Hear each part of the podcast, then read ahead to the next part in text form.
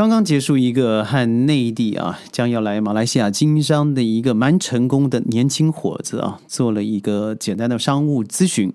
我认为啊，这个内容特有意思，也就是说呢，一定要在这里和宣讲会的朋友们一起分享，什么叫做消费动力，什么又是现今下最重要的消费逻辑。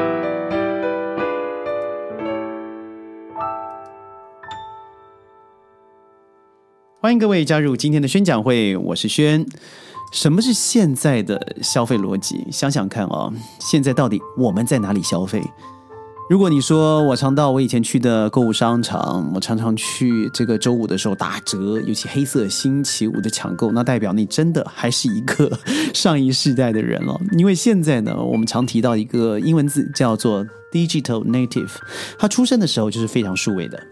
他出生的时候不是我们那时候啊，一开始从一个类比时代到了数位时代，开始手机有了 GPRS，到了三 G、三点五 G、四 G，现在五 G 甚至六 G 都要出来了，那就是最标准的 Z 世代的孩子们。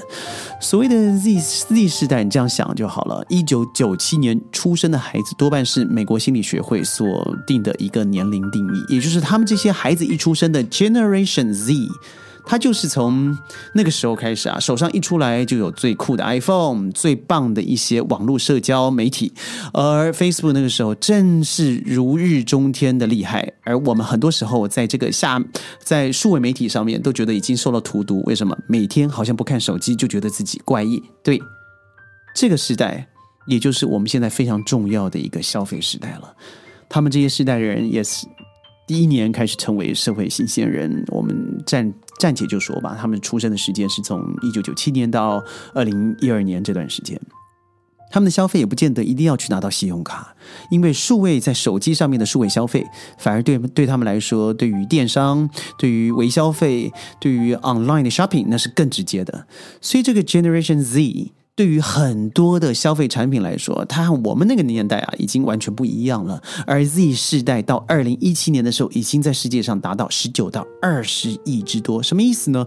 它占了全球的百分之二十五 percent，它已经超过我们之前所说的 Y 世代二十四 percent。那也就是说，它在二零二二年将会跃升为全世界。最大的消费群体哇！所以我跟这个内地的小伙子讲的时候，他说：“那我必须要了解的是 Z 世代了。”我说：“当然是啊。”而你现在还告诉我说，你现在所做的事情就是呃，要开线上线下的综合体验店，这是消费三点零。我说：“小伙子，醒醒吧！”我说：“你真是热情有余哦，但是经验不足。呃，还有一个东西啊，对于现在的消费状况不足，所以你会很想做一件准备要失败的快乐事情。”但是你真的需要去填这个坑、挖这个洞，让自己跳下去吗？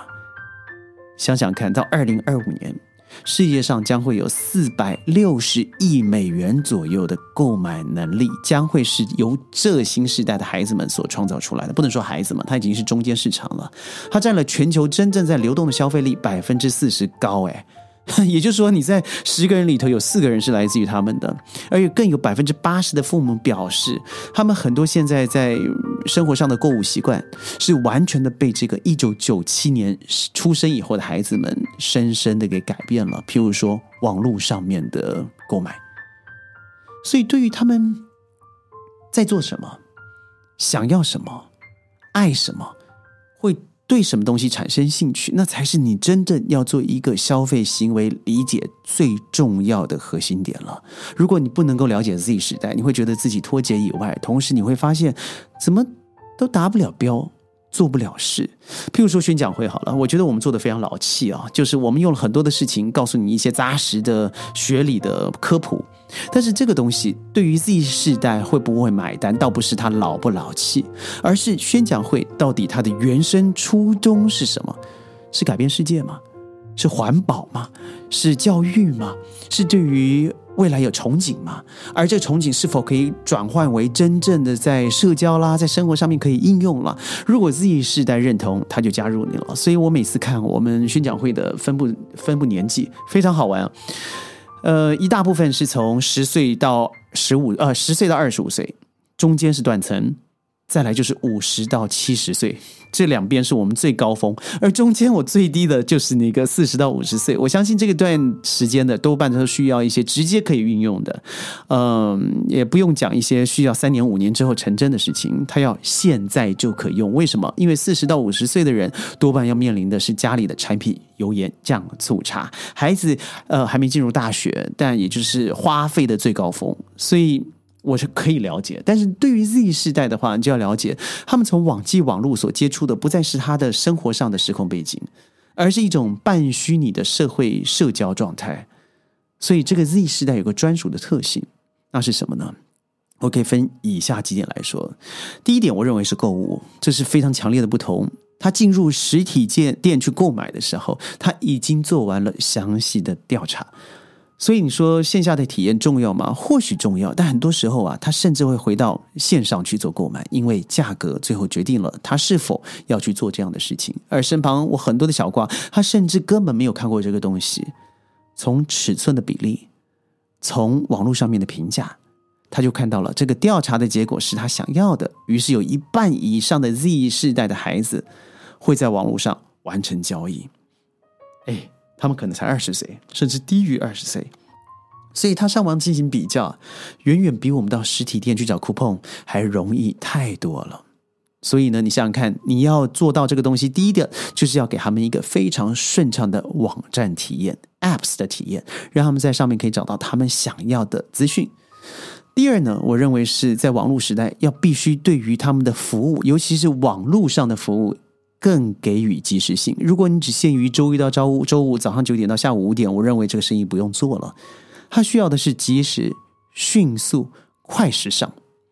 它可以在很快的时间克服，不论是 AI 的回答，那是其次的，最重要是人与人的人工波切，他可以随时找到答案。也就是说，他可能消费时间不再是只有下午。或上午不是周末，而是二十四小时，只要他想要，而且得到得到厂商的回应的时候，他就会这么做。因为 Z 时代，它对于网络上面的使用依赖性大过于其他的 Y 时代、X 时代，所以你的品牌能够提供一个长久的服务特性，尤其是时间更长的话，对他们来讲有更好的体验结果。第三，我认为 Z 世代非常强调互动。所谓的互动，我认为不见得只是肉体上面、肢体上面的互动，更多的时候是网络上面得到的 feedback、得到的 reviews。在社会的现代群体媒体来看的话，我认为他们更想要得到的是，譬如说，嗯，点赞也好，嗯，看到彼此之间为了一个产品吵架也好。看到了一个的 review，觉得自己有这样的经验的时候，诶，觉得有所略同。虽然我从来没见过你，但我会在下面点个心，甚至告诉你说我有一样的想法。所以这样的就产生到第四个上面了，就是他不太喜欢广。以前我们的广告告诉你这个水杯有多好，这个饮料多好喝，这个减减肥产品多好用，他们不是如此，他们想要找到到的是初衷，可以讲故事，让你感觉起来。购买的背景更酷，它可以让顾客在你买的同时感觉到自己是酷的。它不只是支持你，还支持你企业本身的理想。譬如说，我一直不支持，但是我知道他卖的最好的 iPhone，您知道吗？iPhone 十三以后啊，它的电池还有它本身最主要，除了主机板以外，它是以一个几乎百分之百可再利用、可回收的。一个环保材质所制作的，哇！这点对于很多购买 iPhone 的年轻世代来说，他买的不但是一个很酷、很炫、很昂贵的一个有地位象征的一个手机，它更多的是借此对环保世界上面多了浅浅的推动力。哎，这就酷了！就因为这个酷的微微的感觉，带动了他嗯无所披靡的这个消费力量。所以，如果说你可以在上面找到一个利基点，让他可以说出故事，譬如说，即使你卖的是面包、是披萨、是速食面，就是快速面嘛，哦，你可以找到背后的故事，衍生出来的内容，我相信就会像李子柒一样，你发现单品在三到五块钱的时候，李子柒的产品都可以卖到七到十五块钱，那就是它背后有说不完的李子柒回归相邻，好像呃回到了。嗯，这个桃花源一般的世界，虽然你和他没有什么直接的关系，但透过在消费的过程，好像和他做了一种虚假性的连接。所以我认为呢，一个在 Z 世代，你想要得到他百百分之四十的消费支持，你必须要有一种真正的，嗯，工匠精神，同时你要把一种故事发挥到淋漓尽致。网红它能够促促促成的是一种快销产品，也就是说，它重复的购买率比较高，但是它比较微薄的利润。但是有故事，那就无远佛界了。第四点啊，哦，应该说第五点了。我认为最重要的是产品的一种注意力，因为现在我们都知道资讯。简直是太廉价了！你以前要看一个新闻，你必须抓住 TV 在电视转播的时间，但现在不是啊，手机唾手可得，每一个广告、每一个消息、每一个资讯的来源，都是以短短的秒零点几秒，你就可以抓到它。而你知道吗？在 Z 世代，对于一个新的事物的专注力只有前面的八秒钟。如果在八秒之内他找不到你这样子的内容是吸引他的。那他就走了，所以为什么短视频会这么样的火红？就连呃以前的网络达人脸书嘛，哦，他都必须要开出短视频，他就是为了想要抓住这种短的潮流。有的时候你会觉得说，哎呀，这些人实在太现实了，对于这个消费，对于资讯消费的这么浪费。但不要忘记了，那是因为资讯太多，甚至成为垃圾状态啊。他如果花了超过这么多的时间在你身上，代表他会，嗯，花了。减减少了更多的时间在专注其他人家觉得很酷很棒的数位平台上头，所以这也是一种潮流，尤其在短视频上面，为什么可以趁着现在推波助澜？Z 时代绝对占据了主要的位置。所以你知道吗？我认为最后一点哦，也就是第六点了。Z 时代的孩子们，他在长大了以后，他会很自如的在不一样的平台之间随便的切换。